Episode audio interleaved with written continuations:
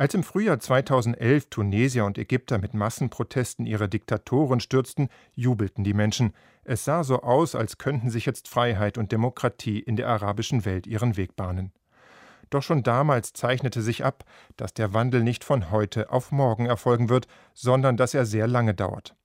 Jahrzehnte der Diktatur und Unterdrückung lassen sich nicht einfach wie Staub auf der Jacke abschütteln, sie haben tiefe Spuren in den arabischen Gesellschaften hinterlassen. Wie tief diese sind, hat Ägypten in dieser Woche leidvoll erfahren müssen. In alter autoritärer Tradition hat das herrschende Militär die Sicherheitskräfte auf die Anhänger des gestürzten Präsidenten Mohammed Morsi losgelassen. Nach dem Blutbad steuert Ägypten auf eine neue Militärdiktatur zu. Es zeigt sich allzu deutlich, dass der Aufstand gegen Hosni Mubarak vor zweieinhalb Jahren nur die vordersten Führungsreihen gestürzt hat. In den größten Teilen der Staatsinstitutionen herrschen noch immer die alten politischen Eliten. Die Ereignisse von Kairo werden sich auch auf die anderen arabischen Staaten auswirken.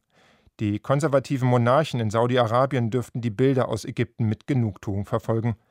Die Muslimbrüder in der ägyptischen Regierung stellten für ihre Herrschaft eine Herausforderung dar, weil sie ein alternatives islamisches Staatsmodell anboten, das auch am Golfanhänger hatte.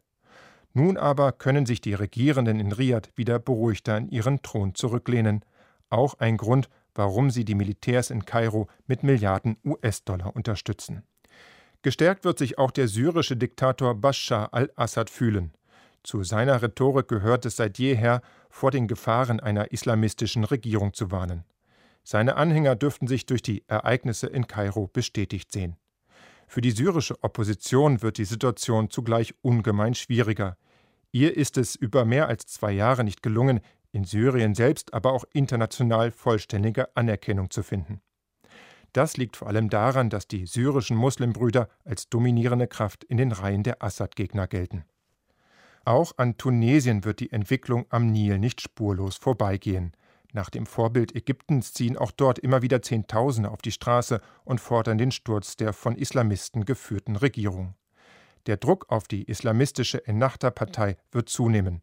Doch die Unterschiede zwischen beiden Ländern sind groß. Ägyptens erster Demokratieversuch ist vor allem daran gescheitert, dass in allen politischen Lagern die Kompromisskultur schwach ausgeprägt ist. So war es unmöglich, einen gesamtgesellschaftlichen Konsens über die Zukunft des Landes zu finden. In Tunesien dagegen regiert eine Art große Koalition aus Islamisten und linken säkularen Parteien.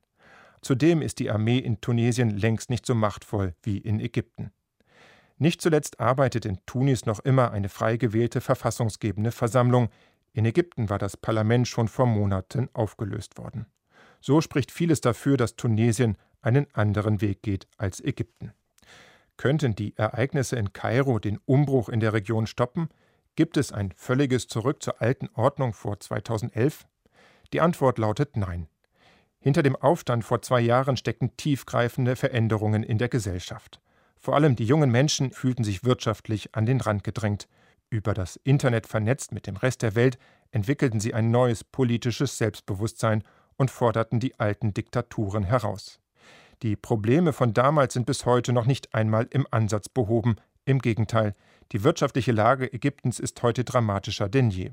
Das neue politische Bewusstsein der jungen Generation aber bleibt. Kurzfristig könnte in Kairo wieder eine Militärdiktatur entstehen, langfristig aber wird der Wandel weitergehen. Die jungen Menschen in Ländern wie Ägypten oder Tunesien werden sich von niemandem mehr dauerhaft den Mund verbieten lassen.